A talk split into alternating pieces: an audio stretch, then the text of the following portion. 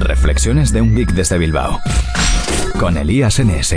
Ordenadores, teléfonos móviles, gadgets, todo tipo de cacharros. Tecnología en estado puro. Y de la que nos gusta. Reflexiones de un geek desde Bilbao. El podcast de Elías NS. Buenas a todos y bienvenidos a Reflexiones de un geek desde Bilbao. Soy Elías, Elías NS en Twitter y en la mayoría de redes sociales. Y hoy jueves 30 de abril eh, tengo un variadito, tengo varias cosas que contaros. Y, y, bueno, la primera es que, como ya os conté aquí en el podcast, hace poco he puesto mi ordenador, mi MacBook Air, mi ordenador portátil, como ordenador principal. Tenía un, una torre que quería, quería vender.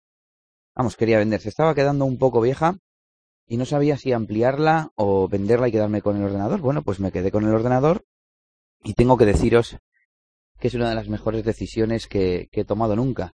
No sabéis la tranquilidad de solo tener que mantener un, un ordenador, de solo preocuparte de tener los archivos en un sitio. Y, y bueno, en definitiva, no tener que, que estar pendiente pues de, de, dónde tienes las cosas, ¿no? El otro día me pasó que fui a, fui a pinchar, fui a trabajar y, y por un momento pensé, ahí va, si no he cogido la música nueva que me he descargado. Y pensé, ah, sí, sí, que ahora me la descargo aquí en este ordenador, no me la descargo en el sobremesa y la tengo que pasar eh, al, al, al por ordenador portátil, vamos. Y es que hoy en día, con la potencia que tienen los ordenadores portátiles y, y además eh, teniendo, pudiendo conectarles una pantalla externa, creo que cualquier persona puede tener un portátil, cualquier persona, la mayoría de personas, ¿vale? Eh, puede tener un portátil como ordenador principal. Eh, además, eh, para el precio que, que, tienen hoy en día los portátiles, los portátiles Windows, entre, vamos, he estado mirando recientemente para algún familiar y por 400, 500 euros tienes ordenadores muy decentes eh, equivalentes en potencia a un sobremesa del mismo precio. Es más, eh, yo hasta he pensado que para mucha gente puede servirle incluso su teléfono. El otro día, haciendo una prueba, eh, conecté el teclado Bluetooth que tengo para el MacBook Air, eh, lo conecté al móvil y funcionaba. O sea, podía escribir con el teclado Bluetooth a ver, ya, sea, ya sabía desde hace tiempo que existen los teclados para, para tablets, entonces pues para móviles es lo mismo, pero no sé, nunca lo había probado y nunca había mm, visto uno conectado a un teléfono. Además mi teléfono, que es de 4, 4 pulgadas, 4 con algo, pues como que mmm, todavía me hacía más efecto, ¿no? Al ser tan pequeñito. Entonces solo faltaría conectarlo a una pantalla externa, eh, conectarle también un ratón Bluetooth y, y ya podrías tenerlo de, de, ordenador principal. Y creo que a la mayoría de gente, esa gente que casi no usa el ordenador o que no lo usa porque no lo tiene. Tengo una amiga, por ejemplo, que hace poco se ha comprado un iPad con una funda más teclado. Entonces, eh, salvo que necesites la portabilidad de un iPad, eh, lo que es para tener una, um, un ordenador de casa, esta amiga hasta hace poco tenía un netbook. O sea que a eso me refiero. Es alguien que no, no, no hacía un gran uso de, del ordenador, ya sea portátil o de sobremesa, entonces hasta con el móvil y, y, lo que os comento para, para en un momento dado redactar redactar correos o hacer un trabajo un poco más intensivo entre comillas, vamos, trabajo de office y navegar cómodamente por internet, no estoy hablando de nada más. Y además con si si si hace con el móvil, eh, hoy en día casi yo creo que está más preparados los móviles para las tareas que hace la gran mayoría de la gente, como mirar correo, eh, utilizar redes sociales, eh, ¿qué más? Ahora mismo no se me ocurre nada más. A ver qué tengo yo en el, en el teléfono de este tipo de, aplicaciones. Yo qué sé, por ejemplo, mismamente Google Keep, que lo tengo abierto, eh, escuchar podcast, ver YouTube, o sea, para todo eso hay aplicaciones y no necesitas estar cargando una página web. Incluso me parece casi mejor que tener un ordenador. Y al final, si lo único que necesitamos es tener un teclado y una pantalla, pues de esta forma lo podemos tener, ¿no? Y bueno, todo este rollo para contaros que no sé por qué mi adaptador eh, de mini DisplayPort a VGA creo que me está jugando mala pasada y me hace me hace como unos destellos en la pantalla y de repente se apaga, ¿no? Es como que el adaptador dice, no, no, no mando señal, así que la pantalla se apaga. Y tengo que mirarlo porque ahora mm, pues el sistema no me funciona y tengo que utilizar el portátil em, independientemente, sin pantalla y sin nada externo. Por cierto, aparte del teclado tengo un trackpad, creo que ya os he hablado de él, que, que es enorme y que me encanta utilizar haciendo, haciendo gestos, eh, porque desde que me acostumbro a hacer gestos con tres y cuatro dedos, mmm, no puedo, vamos, no puedo estar sin, sin, ello, iba a decir, que, que me encanta, vaya, que me parece muy, muy útil. Y bueno, ese es el consejo de hoy, ¿eh? eh que si estáis pensando si comprar o no un ordenador, tenéis un móvil potente y no utilizáis mucha mucha potencia de ordenador, no editáis vídeo, no hacéis ningún trabajo no sé cómo llamarlo, ningún trabajo de producción de contenidos o algo así, pues pues os puede valer este sistema perfectamente. Bueno, ¿qué más? ¿Qué más? Eh, bueno, por supuesto, hablaros de mi página web, eliasns.es. Hace como un mes, eh, el proveedor de hosting de la web, que es un, es un amigo mío que tiene subcontratado un servidor, un servidor virtual y revende dominios y demás, eh, pues no sé qué problema técnico tuvo, algo de un hackeo o algo así, y, me quedé sin web. Eh, creo que las está recuperando. Creo que poco a poco todos los clientes están recuperando su página web de backups que tenía o cosas así. Pero al parecer la mía no conseguía y yo le dije, bueno, pues mira, voy a hacer una, una comparativa de servicios de publicación y me voy a ir a otro porque sí que tenía la sensación de que en la página web pasaba más tiempo programando y pensando cosas que quería que hiciera la web que publicando contenido, ¿no? Entonces estuve haciendo una comparativa entre WordPress.com, Blogger, Digo, Delicious, Tumblr y algún otro servicio que me sirviera tanto para recopilar enlaces rápidamente como para publicar artículos largos.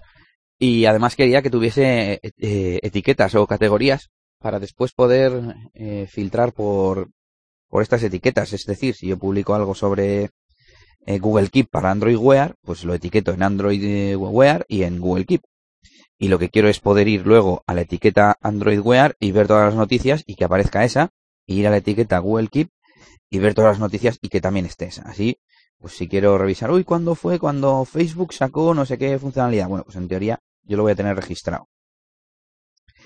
Y al final, pues he, optado por Tumblr, por la interfaz. Me parece que tenía una interfaz bastante moderna y, y me gustó pues ciertas funcionalidades como los como que la interfaz va mm, es muy sencilla de primeras de, de, un, de inicio pero según vas haciendo cosas o vas escribiendo, pues te aparecen botones, ¿no? Para formatear. O te aparece, por ejemplo, las opciones de... Mm, de, de, de, qué, no sé, eh, de las opciones de configuración de la cuenta van apareciendo poco a poco. Según vas necesitando, vas, vas dando y vas dando botones y hay muchas opciones, pero no están todas juntas, todas de un tirón, entonces eh, es fácil de utilizar el servicio. Y bueno, de momento me gusta mucho, pero ya le estoy empezando a ver algún que otro fallito a Tumblr. Y por ejemplo, las etiquetas que se ponen, que son tipo hashtag, eh, mm, se me importan a Digo, a, al servicio de, de favoritos y, y, recopilación de contenido que utilizo, se me importan automáticamente a través de if this then that. Y las etiquetas, si llevan espacios, en Digo aparecen como, como varias etiquetas. Es decir, si yo pongo Android Wear eh, con un espacio en medio, en Tumblr sí que es una etiqueta en lugar de dos, pero en Digo esas dos palabras se transforman en dos etiquetas diferentes. Con lo cual es un poco rollo tener que andar poniendo todas las etiquetas eh, juntas. Por ejemplo, mmm, eh, ayer publiqué una noticia sobre YouTube que lleva ya 10 años eh, y aparecían los 10 mm, vídeos más vistos, uno de cada año, de estos 10 años. Y quise poner algo así como mm, ranking de vídeos, vídeos más vistos o algo así. Y claro, puse vídeos más vistos y lo tuve que poner todo seguido. Ese me hubiese gustado ponerlo separado. Y, y tuve que poner una especie de hashtag que no, no es ni hashtag ni es nada.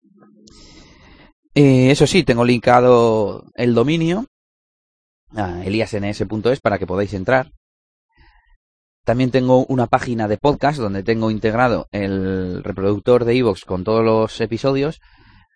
Lo que no estoy haciendo es publicar cada episodio independientemente porque me parece un poco demasiado. Pero claro, si quiero que me dejen comentarios en mi web para cada episodio tendré que hacerlo.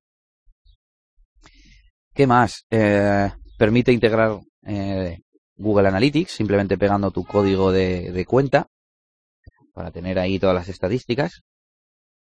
Y tengo un problema con la página del podcast y es que eh, yo la edito, le meto el código del reproductor, escribo unas frases, tal, y en la vista previa se ve perfectamente, pero una vez que pasas a la publicación en vivo y le das a la página de podcast, lo que te hace es cargar una especie de feed, una especie de RSS que no, además no es el del podcast, el de iVoox, es, es otra cosa, no sé, no sé por qué lo hace y no sé si soy, voy a ser capaz de arreglarlo, así que mm, creo que voy a empezar a publicar cada episodio independientemente y que la página de podcast no voy a poner el código de iVoox porque me imagino que es la que es, es, lo que provoca que esto funcione mal.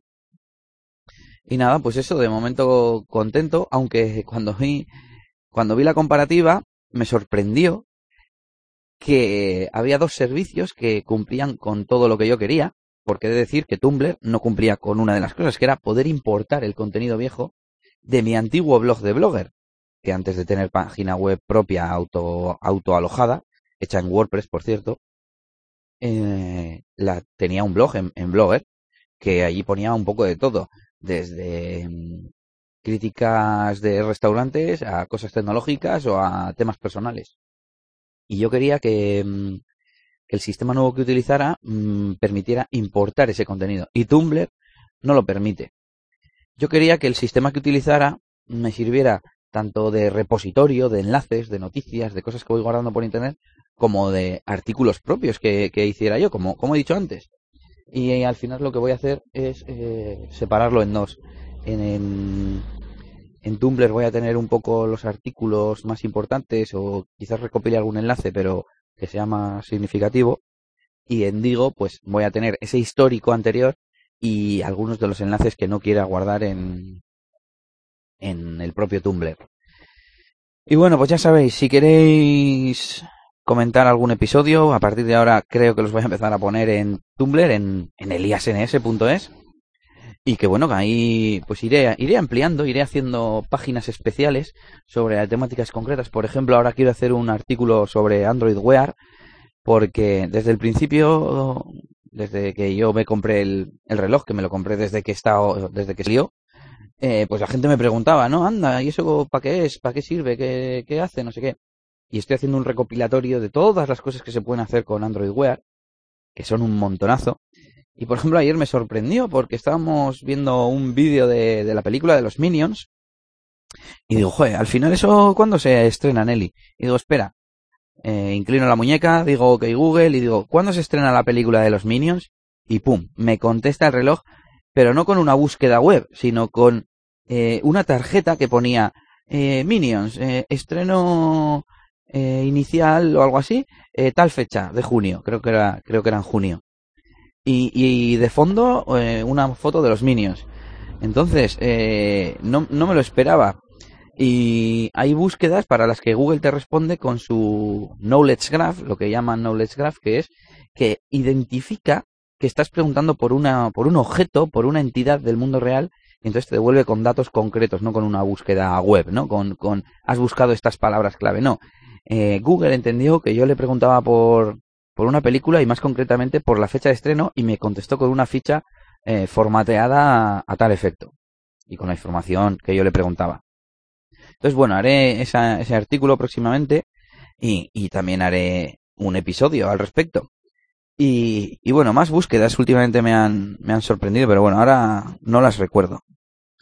Y creo que con esto voy a ir terminando, porque tengo aquí apuntado hablar sobre las últimas aplicaciones de Android, pero antes de, de comentároslas tendría que hacer una lista, porque no sé cómo ver cuáles son las últimas aquí en, en MIUI. Además tengo el lanzador, el lanzador Z Launcher de Nokia y, no aparecen por orden de instalación en ningún sitio. Así que con esto me, despido por hoy. Ya sabéis que me podéis seguir en Twitter en EliasNS y en la página web, como os he comentado, eliasns.es y por supuesto en, en muchas otras redes sociales que estoy como eliasns, como puede ser Instagram o en otras que tenéis que buscarme por mi nombre, Elías Gómez, como en Google Plus, Facebook y no sé si alguna más. Así que con esto me despido, como siempre, y hasta la próxima. Agur agur. Esto ha sido todo por este capítulo. Pronto, Elías tendrá más cosas de las que hablaros en Reflexiones de un Geek desde Bilbao. Hasta la próxima. Y recuerda que puedes buscar a Elías Gómez en Google Plus o en Twitter. Arroba ElíasNS.